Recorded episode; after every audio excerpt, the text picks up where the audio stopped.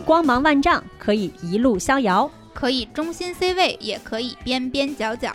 五味生活，无关岁月，一起听姐姐的一万种选择。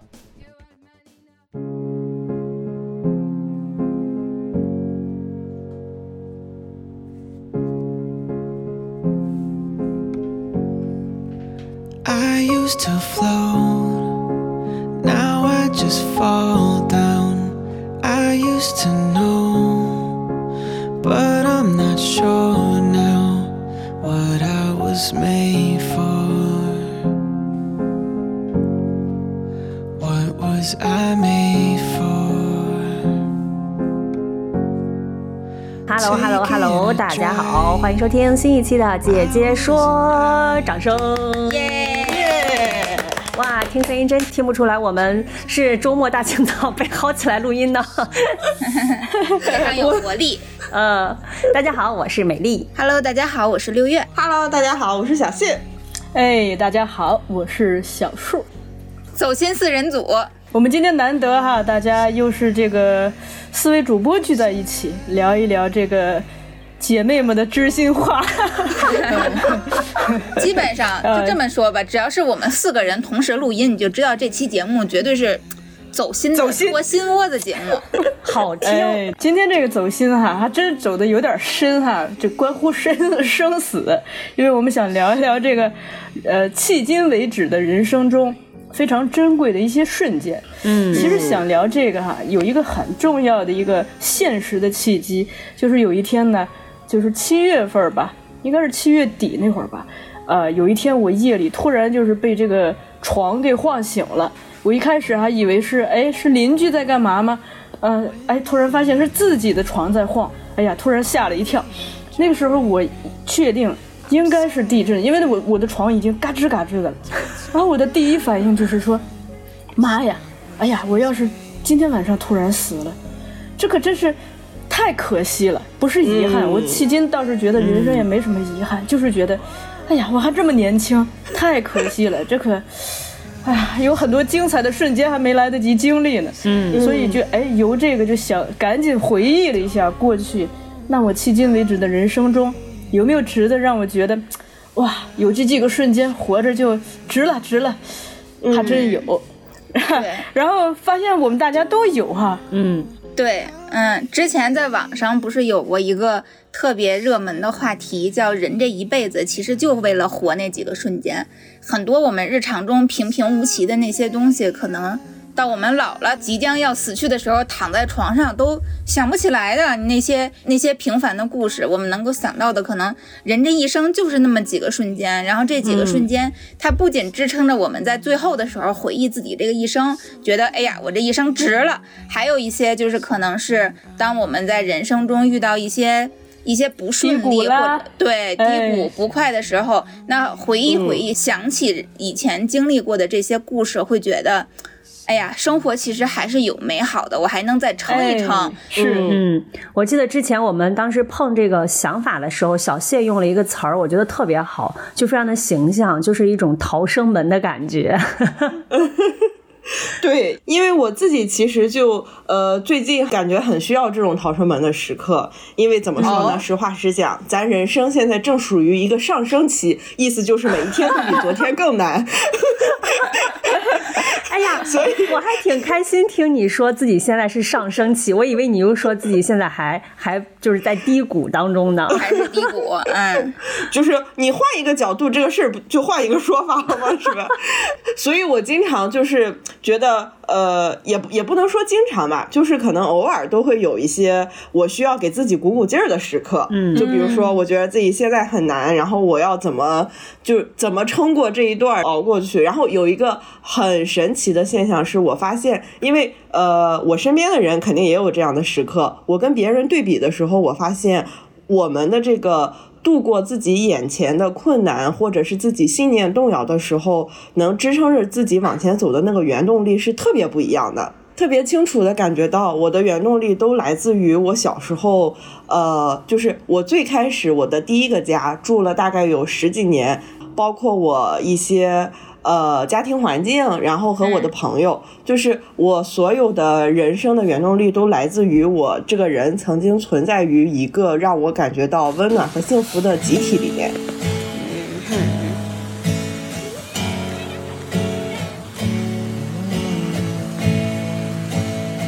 就比如说，我最开始住的那个家是一个类似于筒子楼的一个那个小区，它一共那几栋楼，每一栋楼都至少有十户，就是一层啊，至少有十户家庭。这个楼是一个扁的，然后所以我们就像住在一个走道里，但有一点像宿舍的那种走廊。就是门挨着门，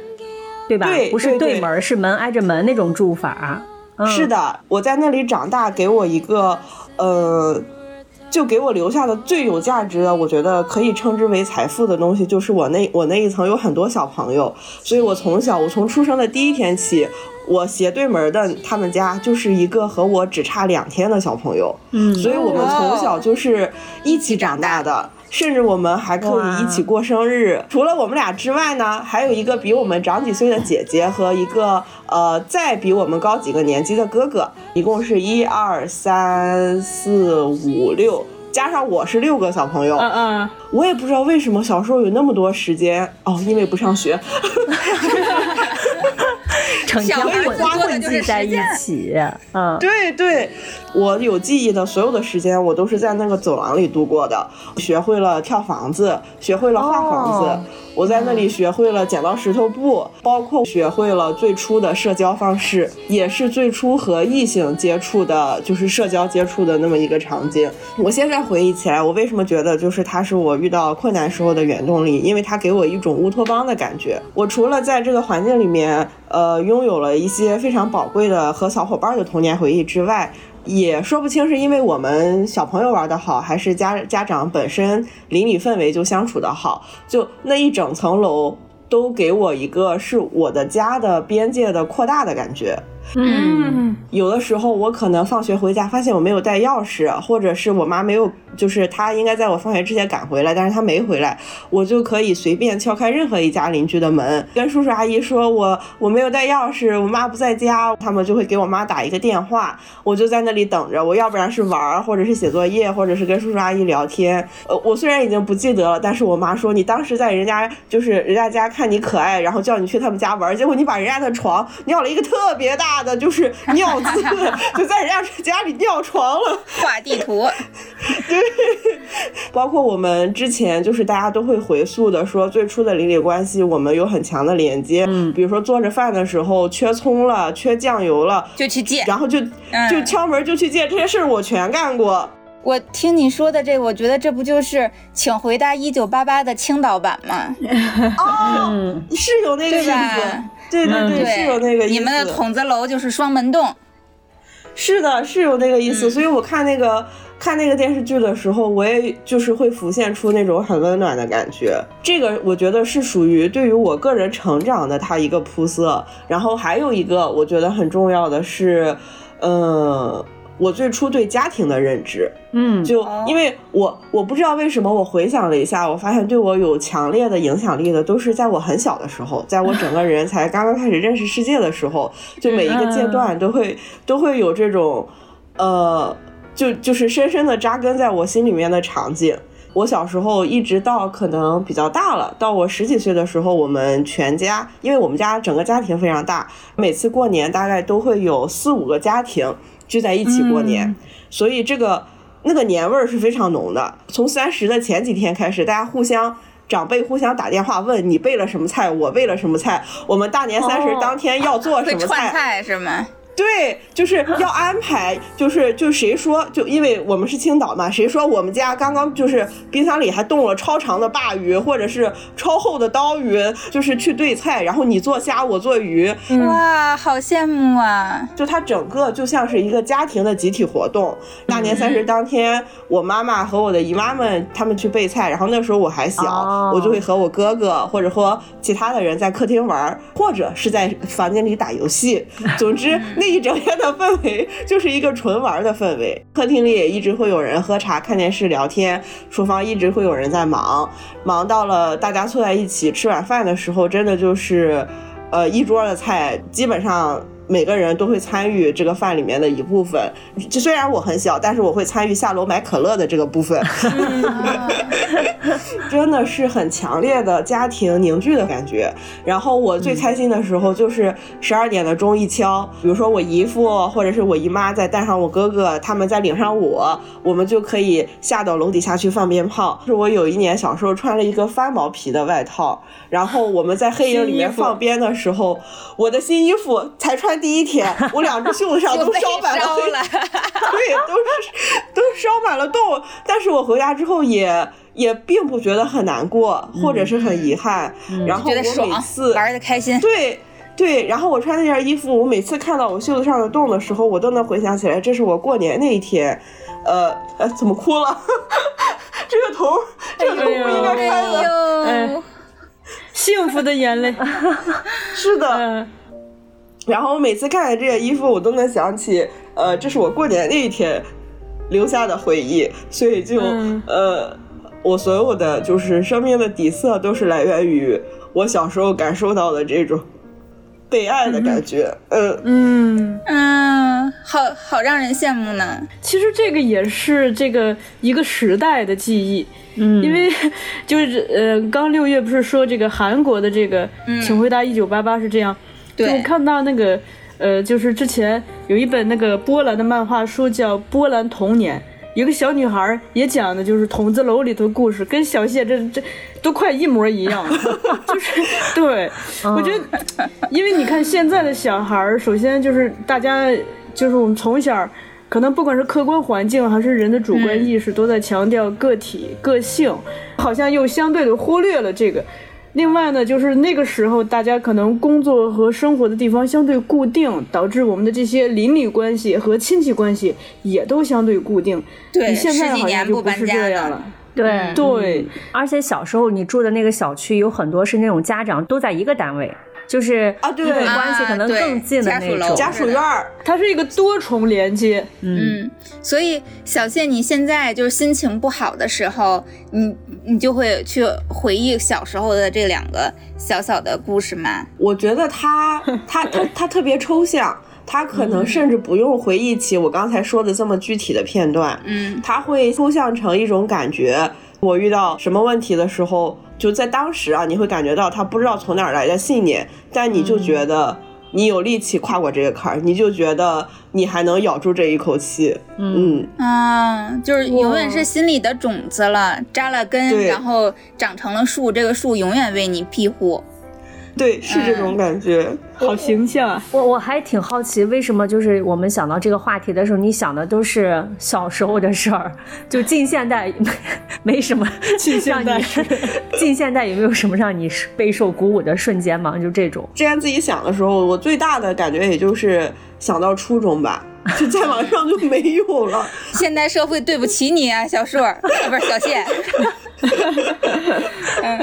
就是在长大，还是会有一些瞬间让你在当下觉得，呃，就是被击中了，但是他的那个震撼的程度，他的那个影响的深远程度，比不上我刚刚说的那些场景。嗯，就它是我回想起来会觉得，哦，我当时还感觉挺幸福的，但是它没有办法在我真的整个人受到动摇的时候，它能出场。对，那要不这样，我给大家补充几个近现代的故事。如果说小谢对，如果说小谢的故事都来自于童年，那我的故事可能都来自于青春期。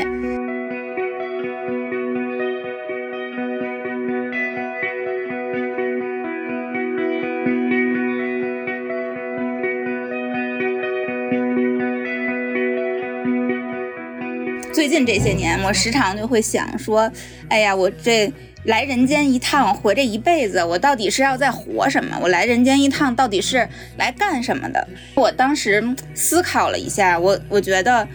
反正就我个人而言，我觉得我我活这一生来人间这一趟，可能就是来爱的，因为我这个人对爱的需求特别特别特别的强烈，就是午夜梦回去想自己这一生的时候，我会觉得好像确认自己被爱就是我的人生母题，我永远都在确认自己被爱的这个过程中，所以我的很多就是这种不管是逃生门的瞬间也好，还是让我觉得这一生值了的瞬间也好，其实都是来自于被爱。那我就我先我先讲两个可能我们特别忠实的老听众们在其他节目里面听过的，但是因为有一些新的听众，然后这些故事我以前讲的时候可能都只讲了一其中的一部分，我这次可以把另外的一部分来补齐一些。首先先讲第一个吧，其实就是我和初恋的故事，然后他在节目里边的代号就是可能是那个 QQ 空间。我我感觉好像在咱们的节目里面讲的稍微少，对，在以前我在日坛讲过跟他的故事，然后当时那期节目被骂上骂上小宇宙的热榜，待了三天，就全都是骂我们渣男和渣女的，但是这个。在我心里是一段非常非常纯洁和美好的故事，就是嗯。因为我们两个人从十三四岁，就他比我大一岁，我十三四岁，他十四五岁的时候就在一起，然后在一起五六年的时间，然后后来因为我就是你想青春期那段时间是成长最快的时间嘛，等我上了大学之后，我们两个人的世界其实就发生了巨大的变化，然后就。慢慢的，两个人就渐行渐远，就其实就分手了。但是分手之后，其实后续的很多年依依然都保持着一种克制且隐秘的联系，就是嗯，这种克制和隐秘的联系，它不再来自于说我依然爱你，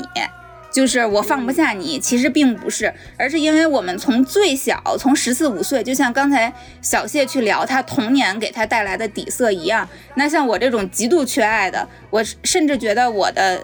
我的那个初恋男友，就 Q Q Q 空间男友，他可能和我一样，也是非常敏感、极度缺爱。他的父母也是做生意的，从小连吃饭都吃不上的那种。就之前他爸就、对他爸就开玩笑跟他说，说自己家里是开饭店的，但是孩子天天没有饭吃。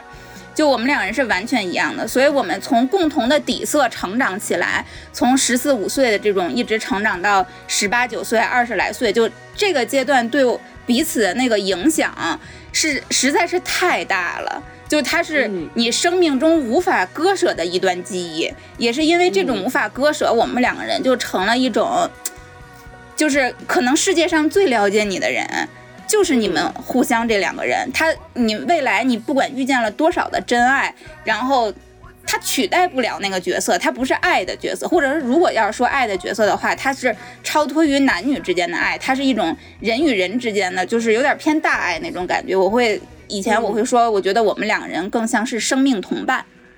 嗯，然后后来我们在维持自己生命同伴的这段关系，就是通过一个小时候注册的 QQ 空间，然后时不时的，但我估计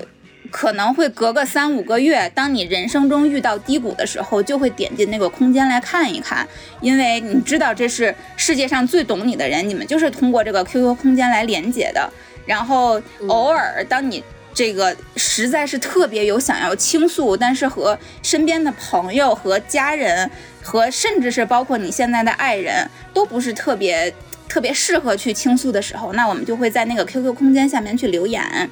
然后，当然这个事儿呢，后来。你的就甚至包括他其实现在已经成家了，但我们时不时的嗯还会去那个 QQ 空间里面去看一看。但是我可以百分之一百的保证，他绝对不再爱我，他非常非常的爱他现在的家庭，但那就是我们成长起来的底色呀。我也不再爱他，我有很多不停在爱的人，但是。对，有很多新的在爱的人，也爱的很深刻，也爱的，对，就是这种死去活来的。但是那没有办法，那就是我我的来处，那就是我心灵的故乡，就是在那儿。所以，当然后来有很多人去去骂这件事儿，说这个祝你以后也找一个这样的老公，他和自己的前女友有 有这样的联系。但我觉得，嗯，无所谓的，就是因为可能我们之间的这个这个真正的身份已经不再是前男友和前女友，他就是你生命的来处，就是在那儿。对，嗯，然后这个、嗯对这件事儿呢，后来又发生了一个新的变化，就是有一哦天他突然把我的 QQ 拉黑了，他把他 QQ 空间里面的所有他的留言全都删除了。我当时心里就是有两个特别呃，就算是。我我自己猜测的两个原因，我这两个猜测的原因全部都没有说，哎呦，我们这故事是不是就就此断了？我们不再是生命同伴了。我当时想的是，第一个，要么就是他现在可能经历着巨大的痛苦，他就有一种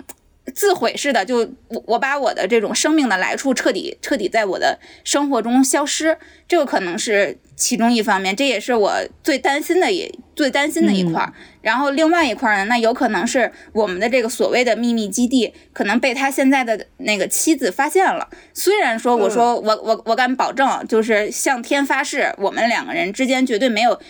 已经没有联系了，就除了这个 QQ 空间是我们唯一的联系之外，我们从来不会聊，从来不会聊天，从来就见面那就更别提了，就没有任何的联系。但是如果你要是被现在的伴侣发现，那我觉得接受不了也是一件很正常的事情，因为没有人真正的去知道你们这个关系到底是什么样的啊。啊，我还其实还想到了第三个原因。第三个原因，也许就是他已经生活过上了真正的正轨，他已经过得很好了，他能够在现在的生活中感受到巨大的幸福了，他不再需要那种故乡的滋养了。我觉得那这样的话，这是我最希望达到的一个状态。我觉得那那我就彻底放心了，我觉得非常好。但具体是什么样的原因，我并不知道，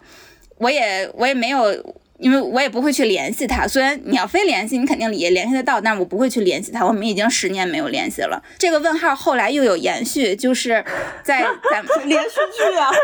就是有一天我过生日的那一天，他在我过生日前后发的那期节目里边，在我生日那天留留言发了一个小小的蛋糕的表情包。他已经不再用自己的头像和 ID 了，但我看到那个蛋糕，我就知道这个人一定是他。如果大家有看到那个小蛋糕的那个那个头像，就是那个小蛋糕的表情的时候，大家也不要去打扰他。那个就是我们就是遥远的又切近的最深刻的那么一个连接。嗯，就这个故事，就是我后来每当我去人生中遇到所谓的至暗时刻，在怀疑自己是不是还在被爱，还有人爱我，我是不是值得被爱，我是不是一个垃圾的时候。我就心里对，就他，他永远是能够给我带来带来那种滋养、温暖、依靠的，就是这么一个小小的回忆，就是我是值得被爱的，并且它持续的时间很长、很长久，甚至超脱了男女之爱。你现在还会有这种疑惑，需要这种瞬间去解解答吗？我感觉你现在对爱这件事情还挺笃定的呀。呃，少了。现在最近这几年少了，对。但是以前经常会，以前一到一到那个，一到一到晚上或者什么 emo 瞬间的时候，就会怀疑自己是不是值得被爱，就怎么所有人都喜欢我，但没有人爱我呢？因为我对爱的要求特别特别的高，就是那种。嗯，平淡的爱都满足不了我了，我就是得要那种爱的最高级大爱，对，就是大爱大恨上刀山下火海，情绪巨大的波动什么的，就是只有这样的爱才能够真正的去填补我内心对爱的需求，就我需要它足够强烈。如果它是一个细水长流似的，我以前感受不到，但现在感受到了。最近这段时间都很少提到一个名字叫舔狗弟弟，以前在节目里提过，对，跟舔狗弟弟在谈恋爱已经谈了一年的时间了。然后当时有很多朋友就跟我说，说这完全不是你喜欢的类型啊。就我后来去想这种这种关系，我就想以前我在谈恋爱的过程中，我需要的，他可能就像我们玩王者荣耀或者吃鸡这种游戏一样，我需要不停的有这种胜利了之后的喜悦，然后失败了之后的失落，就是这种大起大落的情绪。起伏，喜悦的时候极其喜悦，失落的时候特别生气，就是就是这种。但是和舔狗弟弟在一起的时候，就体会到了玩那个动物森友会的那种快乐。对，就是因为我不再需要那种情绪的起伏的滋养啊，所以嗯，我觉得刚刚六月说的这段关系，我特别能理解，因为。我就是它，使我回想起了我之前初恋的时候这段感情对我的意义，因为我和我的第一个男朋友就是从初中一直到我大二，哇，跟我一样，初中到大学，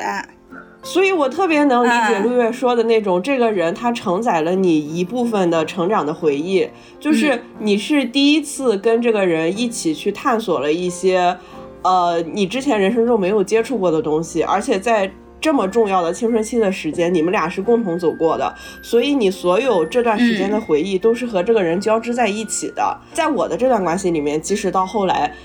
嗯，他成为了一个劈腿的人，然后呃自己去外面上学，然后有了别的女朋友，然后 即使 即使这个收场他并不是特别好看，但是我仍然可以从心底里希望他现在能幸福。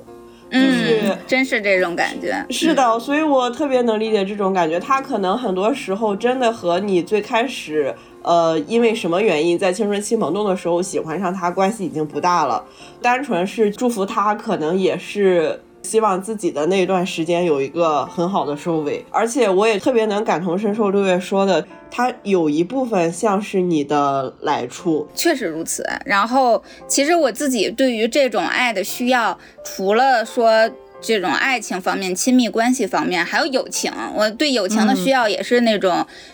要求他很有很多戏剧化表达的，我就不细说了。就比如说，我就简单 对简单聊了。比如说，我有一个上高中时候认识的一个学长的朋友，然后我们两个人也是一直，嗯，从高中到大学，然后一直到现在都在，也是维持着那那种平时不联系，但只要是联系的时候，就一定是我人生中低谷的时候。像像我这种人，你想我要是失恋的时候，肯定是很难过的。失恋那一刻，对，然后他就会。以前会给我在在那个手机里面，就在微信上说让我把微信的背景跟他聊天的背景图改成迪士尼的夜景，然后在微信里边给我放烟花。对，情人节的那天好像是，对我当时就融化了。对，就这种感觉也特别多。然后我主要想说的呢，其实是其实是跟父母之间的那个故事，就是因为。在前面以前，尤其是我之前录的那个，就是心心动、心跳、脸红、心跳的瞬间那期节目的时候，好多人说：“哎呀，六月就是一个一个恋爱小达人吧，好羡慕你们。”说我这一生好像都白活了一样。前一段时间我还我还发了条微博。我在那个微博里边就说，我说大家其实都没有必要去羡慕恋爱小达人，因为据我的观察，每一个恋爱小达人内心都十分的破碎，就几乎无一例外。因为，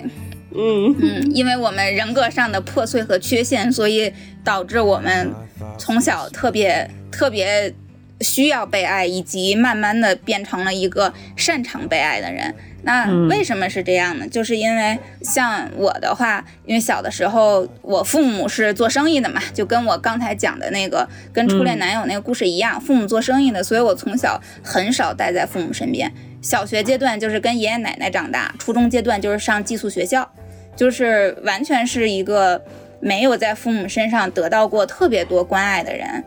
虽然你小的时候可能感受不到说。去去想什么父母是不是爱我什么这件事儿，但是他潜移默化的你在心里就是感觉自己是一个孤单的人，是一个没有依靠的人。这个其实就是初恋男友所给给我的那种生命的来处之前更早的一个更早的一个来处，就是他那个土地就是来自于这，来自于从小的时候就觉得自己是孤单的。我后来上。可能大学都已经毕业了，我我记不清是大学时候还是大学都已经毕业的时候了。有一次我带朋友来家里边玩儿，我妈就和我这个朋友他们就聊天嘛，在聊天的过程中，我就听到我妈跟我那朋友说，她说：“哎呀，我现在想起来，其实非常的后悔，如果在六月小的时候，我能多陪在她身边一些，那她现在的性格可能就就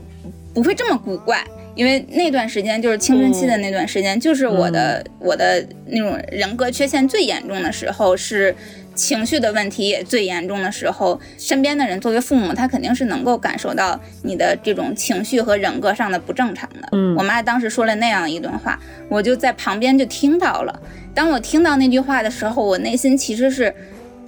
非常受震颤的。就是我后来很多的时候去想起那个瞬间的时候。可能就就像刚才小谢去想起自己童年的时候，我会忍不住流泪的，因为，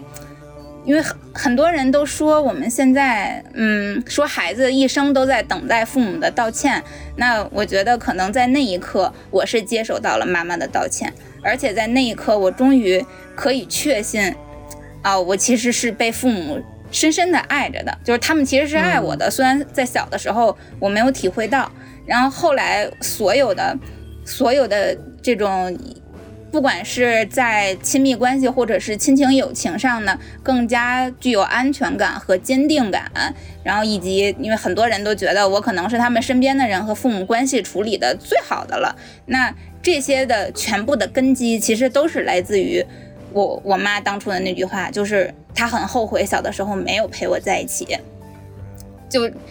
当你知道自己被爱的时候，你就能更好的去爱这个世界了，而不是在拼命的去确认它和索取它。妈呀，嗯这期节目太泪点了，哎呀，我的眼眶都红了。这每个人都要泪洒。真的，看来这是大家、大家都都你看，走心呗。嗯，哎，六六月，那你妈后来知道你这个想法吗？心理变化？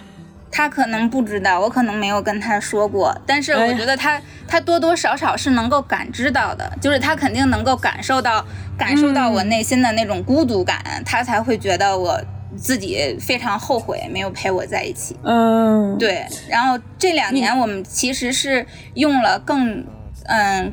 更一另外一种方式去去互相的去表达爱，比如说我跟我妈去录那样的节目什么的，就我们至少不再互相怀疑了。毕竟母女连心嘛。对对对，我刚才听六月讲，我就觉得，哎呀，好像我们每个人都会在，就是就是我们提到这个话题的时候，就是都会有一个角落可能会和父母相关，就是因为我在想，这真的是这样，就是它有一种像刚才就是说到那个叫。爱的来处，就是它有一个 根源感在，它就是你的那种很多事情，不管是你的感受，或者说你的力量的一个发源点，呃，也许就是在小时候，或者说是在某一个瞬间，他不管是更加巩固了也好，或者说是可能才刚刚感受到也好，因为呃，我觉得就是我我在想，就是刚才听六月说的时候，我也有一个这种和爸妈相处的一个瞬间，其实让我觉得是到目前为止还挺可以说是就是家庭生活里 最幸福的一个瞬间吧。那个，因为我们之前在节目里面有聊过我们和爸妈的关系啊什么的，其实有有探讨过我们自己和父母相处，包括父母之间相处的一个模式。父母之间其实对于爱的表达，在某种情况下是非常含蓄的。然后在另外一种情况下又是很暴力的，尤其是他们彼此之间，我觉得这个话到现实里面，就比如说有吵架，然后可能还会打架。我觉得没有几个小朋友长大的过程当中没有经历过父母吵架的这些这些瞬间和过程，甚至只是是程度大小而已。知道有一次是在呃在南京工作的时候，有一年我爸妈要去看我，然后他们呢也非常的鸡贼，为了。早晨八点把我堵在家里，给我一个 surprise。他们凌晨两点开车 从青岛出发，天哪！，对，好浪漫呀！就是他们凌晨，他们没有跟我讲，然后他们凌晨两点从青岛出发，然后经过一个停，经过一个休息区就会眯一会儿，然后经过一个休息区就眯一会儿。从青岛到南京开车大概要五六个小时吧，就这样早晨算着点儿，然后还准备着夜宵在车上，一路吃一路睡就就过去了。结果还是没有堵到我，哎，他们堵在了南京，我出发了。但是我让他们去物业拿了钥匙，然后他们就进门了。那几天就在南京一起过。哎呀，嗯，哎，哎呀，该美丽的泪洒了。对，就是有一有一个应该是一个周末，然后因为我家住的离中山陵很近，紫金山是我在南京非常非常喜欢的一个景点儿，有树，然后高大的那种梧桐树，然后还有那种湖，啊、到了秋天，漫山全都是桂花香，特别的舒服。然后就有一天是周末的下午，我们就开着车在那个呃傍晚的时候，在那个山里面去转转。转的时候呢，是我们把那个车窗是摇到了一半儿，所以你外面的风。带着花香是可以飘到车里的，然后车是我开着，我们开的是那个南京本地的广播电台，正好放的歌呢是我爸那个年代非常熟悉的一首歌，可能是姜育恒，因为我记不太清楚了，就我记记得我爸再回首吗？对，就类似于这种 歌就一放，啊，我爸我妈就在车里面就在开始唱歌，光透过树荫，就那种很斑驳的光，就照在你的那个车里，你就感觉那个车里既有歌声，我又要我又在嘲笑我妈唱歌不准，然后大家就开始就嘻嘻哈哈嘻嘻哈哈的那种，就是你感觉这个车在这一个瞬间好像独立于这个空间存在。就它好像变成了你曾经对于家非常理想化的一个现实，就是这里面没有任何的争吵，只有开心，然后欢声笑语，阳光一洒，还有那种味道。这个场景是有味道的，你会觉得它特别的美，就让你完整了对于一个家非常理想化的一个想象。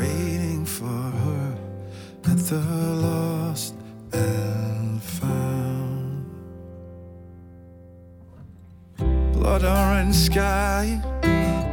Red tail lights on the river, ten stories high. Some things don't 后面的几年当中，我们家也经历了一些家庭变故。每当到这些时刻的时候，就这个这个场景就非常的激励你和鼓舞你。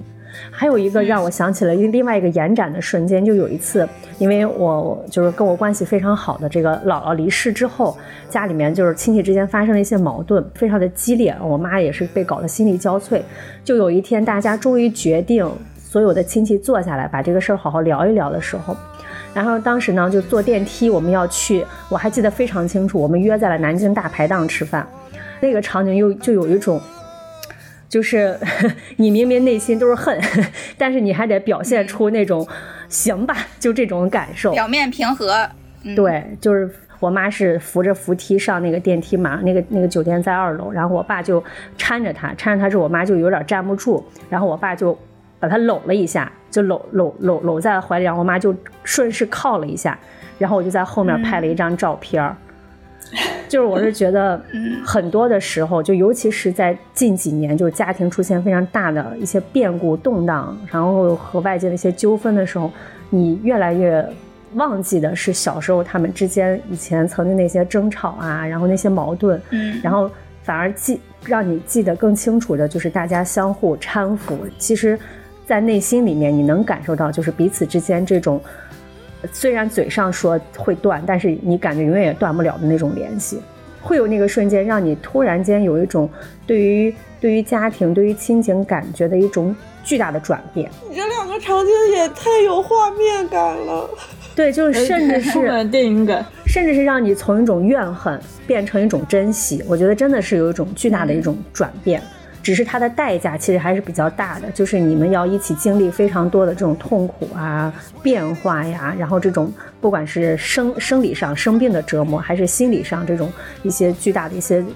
这种震动吧，就只是代价会很大。但是我觉得现在想起来，就那个下午的阳光，然后那个车里的歌声和笑声，我觉得还是非常的抚慰抚慰人心。就是有一种，你即使你知道你们一家三口你要再去面对什么巨大的变化的时候，你其实内心是非常稳的，你就会觉得我们一定会熬过去这个时刻。这个场景美的不像真的，就是你在你描述的时候，我觉得它在我脑海里面已经定格了，它像一个就是像那种涌动的动图一样，就是它会一直播放，停留在这个画面。我我听得我泪失禁了，好吗？我当时一边开车的时候，我就我就特别大的感受，特别特别大的感动。我就一边开车，我就觉得哇，我当时真的，我我当时还不认识你们呢，我也不知道会录这个选题，但当时我就有一种哇，就时间如果在此刻静止，也就值了。其实我前几天那个也跟朋友讨论过这个话题。呃，我们小时候可能大家都有看到过父母争吵的画面，但其实好像我们看到他们就是亲密的画面不多，是就就哪怕是这个互相的搀扶啊什么的，就这些画面很少。他可能也从侧面就是证明我们的父母之间也并不是很善于去表达爱。嗯然后另外呢，就是像美丽描述的，呃，小谢也好，美丽也好，描述的这些温馨的家庭画面，就，呃，我我近些年经常思考一个问题，我觉得。就是你，你像我去学文学也好，学艺术也好，我我一点儿野心都没有，说想要去当一个艺术家。嗯，但是我就觉得，我嗯，我应该去学习如何去创造一个又一个这样温馨的家庭，家庭也好，朋友也好，就是就是跟你在一起的人吧，如何创造这种美好的一段时空，就把这段时空储存在他们我们彼此的记忆里。我们又就是啊，我们觉得我们共度的这个下午如此的美好，不管是不管是在哪里，不管是跟谁，我现在着迷的是这个事儿。我觉得我们需要学习这个能力，尤其是家人之间。嗯，对，好像我们互相之间表达爱的这种示范样本太少了。可能是对，可嗯爱情还好一点，至少有偶像剧，咱就不说偶像剧它 正确不正确，但是亲情之间的那种表达爱的正确的示范特别少。我们其实不太知道如何跟不管是这个夫妻之间也好，还是父母和子女之间也好，这种表达爱是没有教科书的。呃，突然脑海里出现一个画面，就是我小时候有一个小小的画面，印象很深，就是因为我姨夫呢，就各种乐器都会，呃，所以呢，我哥生下来虽然就是在不懂乐谱的时候，他就也是各种乐器就玩着玩着就会了。然后有一天就是在这个黄昏院子里，呃，就是我姨父跟我哥一人一把二胡，就坐在那个门口台阶上，就父子那样共同。演奏了一首乐器，我很喜欢那样子的画面。我觉得就那一刻，可能他们彼此双方都很开心吧。这个就跟 就跟比如说我和我的太极老师，就是当当有一天他说你跟着我打一遍，你已经学会了，你跟着我打一遍，你跟他一起打，就啊，很微妙那种感觉哈。嗯。然后我还想分享一个瞬间，就是作为搞钱人设、事业人设的我，就是 有一个有一个说起来有一点很，虽然现在想起来有点诡异啊，可能某种情况也是很也是受好学生所累，但是在当时的确给我还挺大挺大震颤的。我之前在节目里面不也分享过，就是本科不是学的新闻嘛，然后也是虽然当时报大学的时候的初衷是想当个主持人啊。但是没想到跑了新闻以后就被新闻新闻理想洗脑了，然后就洗洗洗了四年。我是零五年到零九年上的四年大学嘛，在零八年的时候，当时我们大三要求实习，其实和你的就业其实就已经相当于捆绑了嘛。尤其是我们的实习是要串到大四啊什么的这种。当时正好有一个机会是在广告公司，但广告公司当时做了大概快一年多的时间，就是非常的痛苦，因为我。大学没毕业，给我的 title 是媒介总监，既可以看出这个公司多么的不正规。一共就五个人是吗？人人都是总监，没有其他都是销售，缺一个媒介总监啊！您看，既展现出这个公司多么的不专业。当时因为我还没毕业嘛，去又拿了一个 title，所以你。必然会迎来的就是老员工的各种挤兑，但凡有点小事儿，就会有人上纲上线，就是说质疑你能力不行。的确能力不行，咱真是能力不行，这个咱承认，非常坦诚的承认。然后，但是当时啊，零零八年、零九年的时候，当时给的薪资就已经是一千二了。就其实还可以，然后拿这是基础工资，还有一些其他的福利啊什么的。当时突然间有一个机会，就是呃，我以前实习的报社的老师给我发信息说，现在报社在招见习生，你要不要来？但是薪资只有三百块，而且不确定会不会有 稿费，也不一定有，就是只是现在这个有这个政策，因为当时进报社必须是二幺幺九八五的高校，但是我们当年我不是一个普通的一个本科学校嘛，然后我想说。我靠，这直接就是即将零收入投入到你的理想当中去。后来我跟我爸妈商量了一下，我们觉得行干。然后我就把广告公司工作辞了，就义无反顾的进了报社，然后就开始了为期一年呢。后来发现不是三百，是四百，还给钱了，我就很温馨。哎呦，然后 然后又工作了一段时间，发现还有稿费，我也很温馨。我还记得特别清楚，当时一个月稿费拿到了六百，然后我就想，哇，这都快追上一千二了。然后我就可开心了，我就拿了三百还是四百块钱往交回了家里，咱也是能交工资的人了。然后就很。很开心，然后那段工作真的就是挣的少，但是非常非常的开心。但是呢，当时你是一个没有被认可的角色进来的，你懂吗？你就是一个见习生进来的，其实你可以理解为实习生，就你在这个公司没有任何的保障，你就是当一天和尚撞一天钟。对对，就类似于这种。然后这个日子大概过了得一年多，一年多到快两年的时间，直到后来有一次非常的戏剧化，报社通知说，所有当时进来的人都可以免掉那个简历筛选部分，直接进入到集团招聘的笔试和最终的结果，就是相当于我们可以参加正规的考试了。非常幸运，只招三个人，我们这批只招三个人，我考了第二。然后我就进入了报社，成为了签约的记者，我就特别的开心。哎呦！但是后来，学生你好优秀啊！这不是好学生最开心的是什么？是那一年正好青岛要做第一次做一个记者节的活动，然后呢是召集了集团里面相对还比较优秀的这种记者，然后去参加所谓的晚会。我就记得特别清楚，我们主任问你去吗？我说我可以去吗？就说反正老记者也没有想去的，你要去你就去吧，我就去了。被人挑剩下的活儿。对，但是你知道，我一进那个会场，我就开始流眼泪，我也不知道为啥，那眼泪哇哇哇哇的哭。然后，但是你没有出声，就那个眼泪莫莫名其妙往下流。嗯嗯。然后到你坐在那个位置上，那个眼泪哗哗还是止不停的流。好尴尬，啊！那个时候又不能戴口罩，但是没有口罩。我这个时候内心只有一个想法，就是。摄像机千万不要拍到我，要不然真的会非常的尴尬。后来我冷静下来，我想了想，包括现在我回想，我觉得当时那种激动的心情是有一种义无反顾，但是最后你获得了这种，你不管是认可吧，或者是收获，你真的是有一种理想实现的感觉。有一个梦想，然后你去追，然后最后实现了，并且就是就是就还收到不错的，还给你办了个仪式，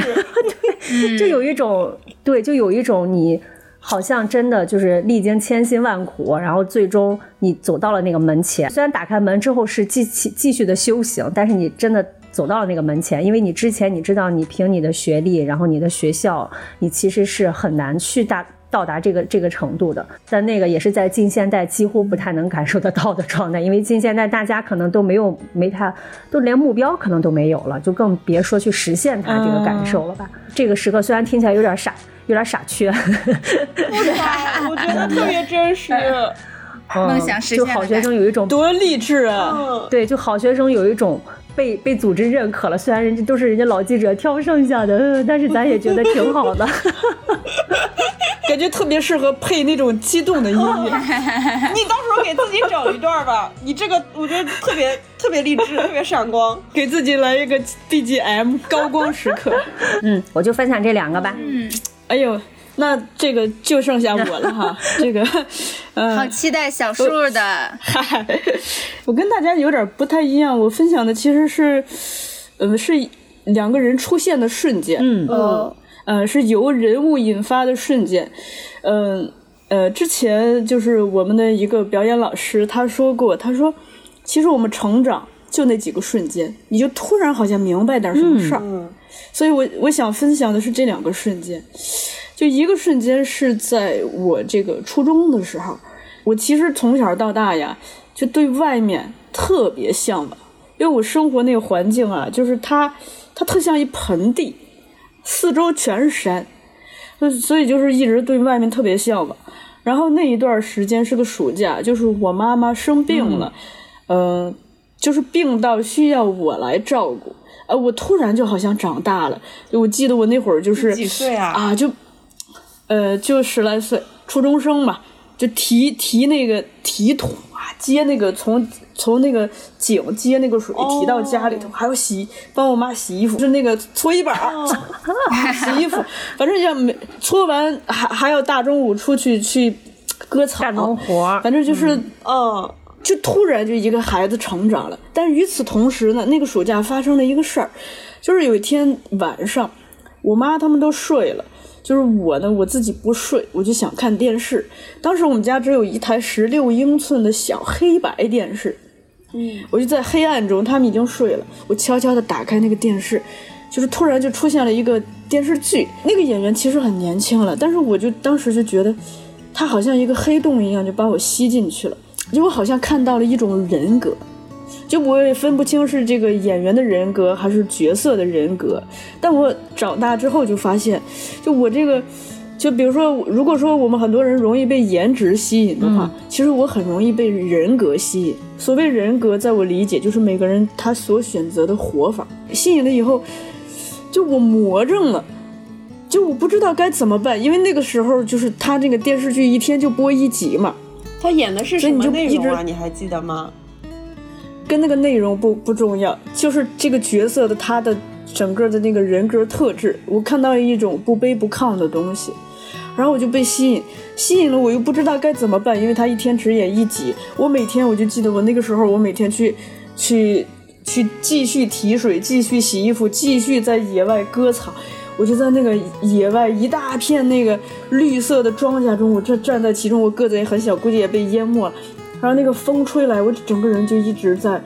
就是巨大的回响，一直在回味昨天晚上，然后就盼着今天晚上再看一集，一直这样看，直到那个电视结束了，我都不知道那角色穿的什么颜色颜色的衣服，但我就是一直出不来。这这种情绪一直陪伴着我到开了学，什么，就是都都到冬天又来到了寒假，我经常就自己独处，我就望着那个远方的群山也好，还是那个清晨在起起来出早操，望着那个那个秋天的那个那个星空，我就一直在想，深深的这种吸引吧，就它导致我在那个时候我就觉得我想学艺术。哦，呃，在我老家学艺术是非常奢侈的。哎呀，怎么在我的家族更是，就大家都不知道艺术是个啥，但我就反正懵懵懂懂的。我后来就是非常自觉的，高中我就哎学了文科，然后大学我就选了文学，因为那个时候就是觉得文学就是就算曲线救国了。嗯那当然了，后来意外的发现，其实文学，对，后来意外的发现文学打了很好的基础。我现在那个那个心还没有放下，我就觉得我要靠近艺术，然后这不是研究生就学了电影嘛，然后参加工作之后呢，哎，歪打正着，就是我做了戏剧相关的工作，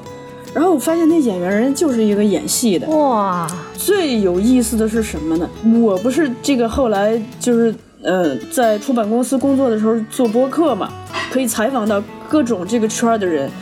我我采访过就是演过这个演员的孩子的人，演过这个演员年轻时候的人。我采访过这个演员的老师，我采访过这个演员的好朋友，采访过这个演员的同学，采访过跟这个演员在一部戏里头演其他角色的人，我采访过他的导演，就是我觉得他们离他特别近，但我永远没有机会采访到他。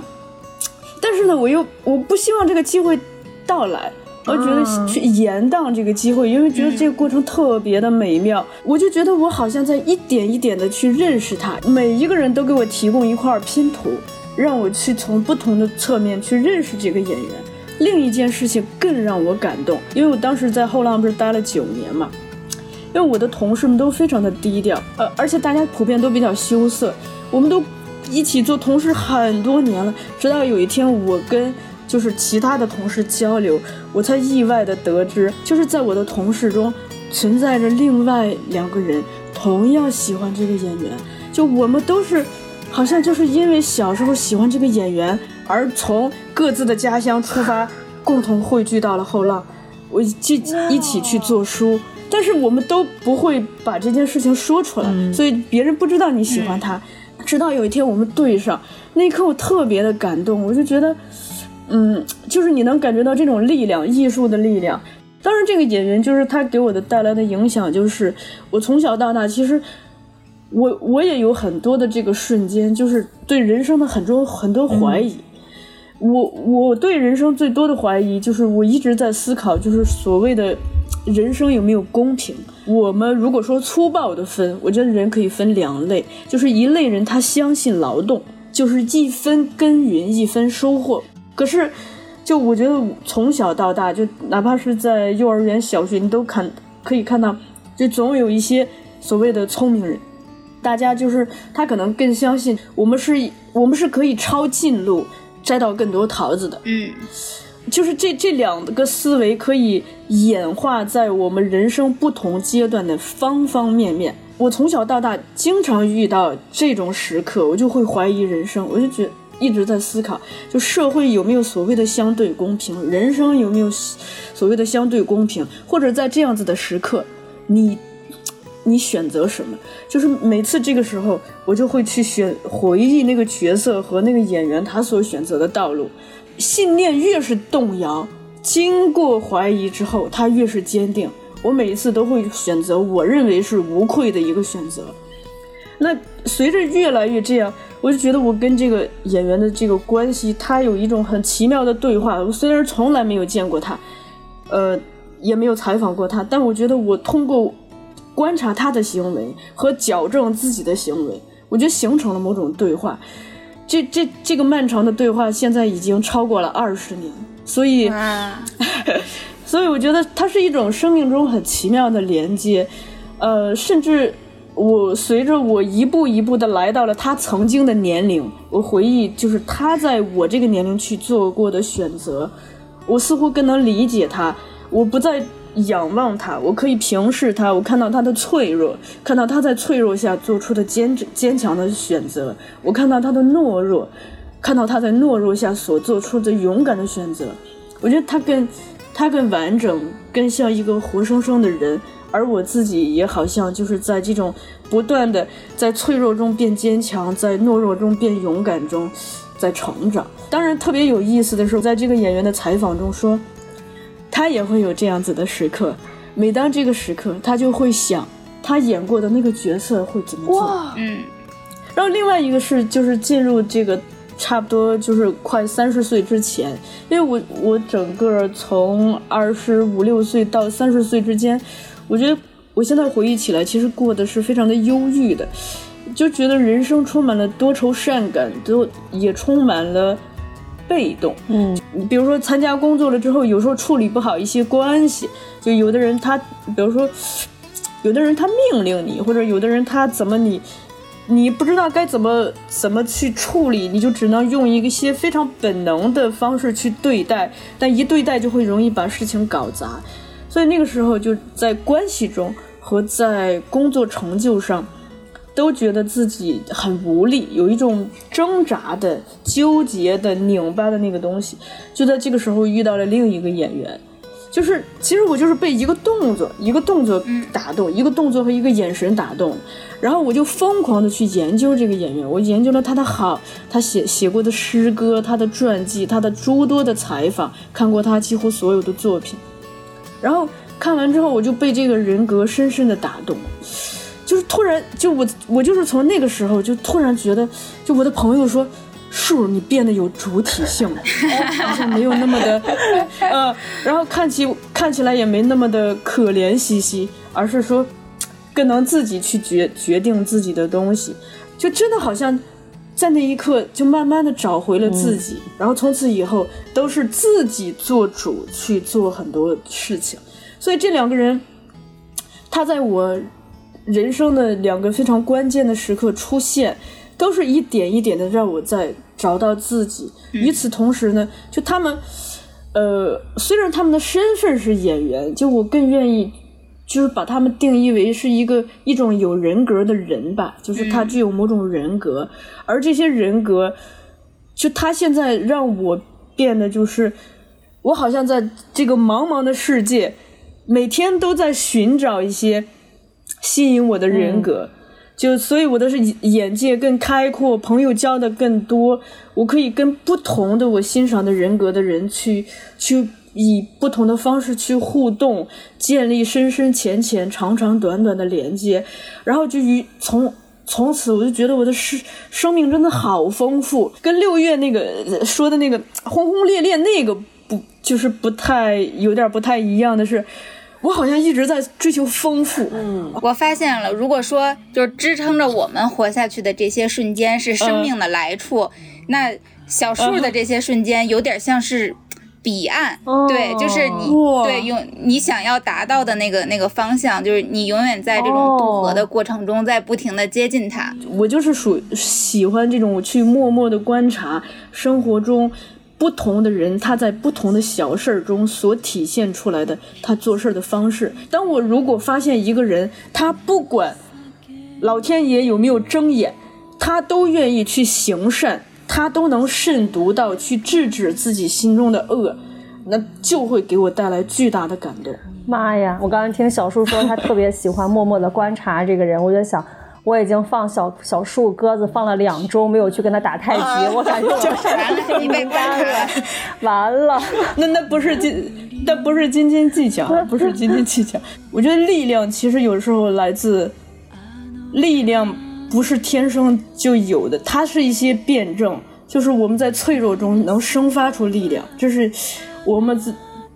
在懦弱中能激励自己变得勇敢。我觉得。就这些东西，它格外的动人，所以我我很喜欢这种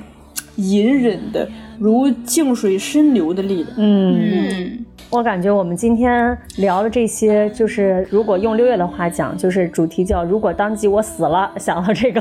想到这些场景也没白活，对吧？有来自有来自像我们刚才分享过，就是小时候这种邻里之间的，或者说是父母的，还有一些友情、爱情，甚至到自我的，感觉一个主题串起了很多人生的命题。真的是人生的命题。嗯嗯嗯，我开头不是说这地震半夜惊醒，觉得要是此刻死去多么的可惜哈。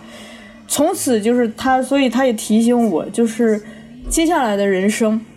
就是从过好每一天开始，多去创造一些我们刚才讲到的那些瞬间，要主动去创造。父母不给我们创造，我们就给父母创造；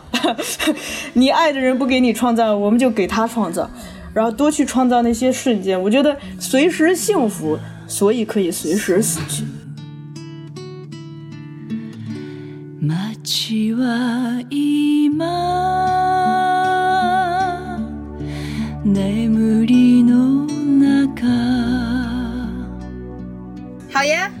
们今天要不就先聊到这儿。如果大家也有嗯你的这种觉得这这一辈子就是活这几个时刻，那也欢迎大家在各大平台的评论区给我们留言，跟我们一起分享一下哪些是你生命中最闪耀的时刻，是你死的时候回忆起来，或者说现在人生低谷的时候回忆起来就能把你拉回来，不想死的那些瞬间。嗯嗯，嗯，对，正好梳理一下。嗯，真的。嗯，好，期待大家的分享，然后也欢迎大家在各大音频平台关注和订阅我们“姐姐说”，也可以在微信公众号搜索“姐姐说 FM”，就可以加入我们的精神股东群。好，那这个今天跟大家聊天聊得非常愉快，几次动情落泪，我的天哪，真的，哎咱们真我就说咱们是走心四人组嘛。哎，以后看见这个阵容是我们四个，大家都准备好纸巾啥的。嗯，不要在地铁上、公众场合听。对，也希望我们在听这期节目的朋友，也能在跟我们的讲述当中回忆起那些让你自己很温暖，然后给自己一些力量的时刻。嗯、相信不管现在遇到什么样的问题，都会过去的。嗯，好，好，那我们今天就跟大家聊到这儿吧。好的，大家再见，拜拜。拜拜。好嘞，嗯，拜拜，嗯，拜拜。没有机会